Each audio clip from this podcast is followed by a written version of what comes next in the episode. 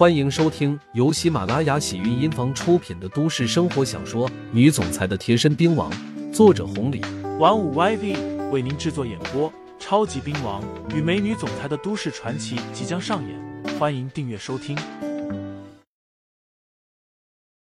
第八十七章，这如何可能？不管你对你女儿怎么样，这是你和你女儿的事情，不要强加给我。我和你女儿。只是普通的朋友关系，如果说的近一点，那就是好朋友的关系，绝对不是你想的那样。以前是，以后也会是。我绝对不会因为他长得好看，或者有你这样的爸爸，我就会和他发生点什么。这一切的一切，都是你一厢情愿的想法。再次，不管我刘牧阳在你的眼中是个什么样的人，和你的差距怎么样，和你眼中的天之骄子差距有多大。这似乎都和你没有关系。收回你的两千万，你怎么看不上我？我就是怎么看不上这两千万的。我刘牧阳不会走，要走也不是现在。刘牧阳没有丝毫的软弱，说到这里，直接一把推开了车门，然后说道：“还有，你站在高处看到的风景，你怎么就认为我看不到？或许我看到的，是你一辈子都不会看到，也不可能看到的。”狂妄！阮老直接说出口两个字一出，几个保镖第一时间将刘牧阳围住了。刘牧阳的脸色一点点的开始变化。让他走！阮金高开口了。几个保镖立刻散开了一条道。刘牧阳头也不回，大踏步的离开。阮金高说道：“小子，我让你离开。”不是怕了你，或者被你几句话吓到了，我只是不想让我女儿为难。警告只有一次，如果你不听，下一次我们的碰面，那你将永远看不到风景。永远看不到风景，那就是死人了。不过刘牧阳根本不甩他。你阮金高这么想，我刘牧阳又何尝不是？如果不是给阮小贝面子，凭借你三番两次的挑衅于我。就打的你亲娘都不认识了。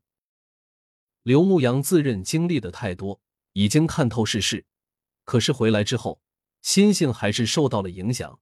从万家豪开始，再到后面的朱宇、毛一凡这些小孩子也就算了，没想到阮金高也是如此，一次次的撞上了，把自己当软柿子。这些人真是笑话。看着刘牧阳走远，阮金高的脸色才沉了下来。多少年了，哪怕是市长、副市长，哪怕是公司的老总，见了他都客客气气的，不敢多说一句废话。可是刘牧阳不但说了，还是很冲的那种。金爷，要不要找人调查一下？阮老问道。阮老，你怎么看？阮金高问道。年龄放在这了，一些表面的条件也都放在这了。如果真要说出有什么不同的话，那就是老练了一些，沉稳了一些，这些和其他年轻人不一样。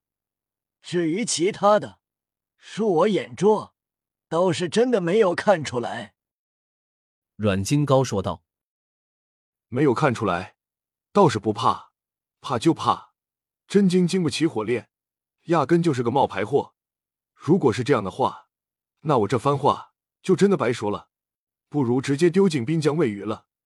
阮老的手机响了起来，接通之后，里面说了几句话。阮老的脸色变化了一下，挂断了之后，这才说道：“金爷不好。”“怎么？”阮老说道，“这一次的大会，竟然连周世荣都来了。”“周世荣，这个老家伙怎么来了？”不太清楚，据我了解的情况，似乎不是冲着大会来的。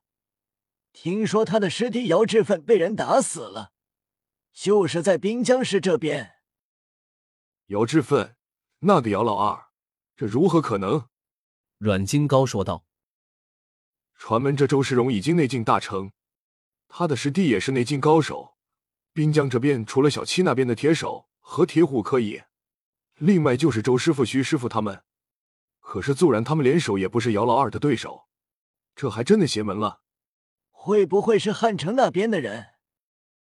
阮老说道。这一次汉城的人也过来了，这还真有点意思了。如果惊动了白莲教主和那个老佛爷，那可就真的是地下世界又要乱靠了。好在白莲教主在境外多年，那老佛爷占据西四省多年没有动静，真不知道这俩妖怪现在是个什么境界了。阮老满眼的羡慕，这才说道。多少年前已经到了化境，如果不是内地的龙南玄镇着，恐怕他们早就过来了。化境高手，那真是神一般的存在啊！阮金高说道。先不说那些了，目前的情况，先把大会这一关过去吧。内地四省也是蠢蠢欲动，阮老，这一次又要靠你了。听众朋友们。本集已播讲完毕，欢迎订阅专辑，投喂月票支持我，我们下集再见。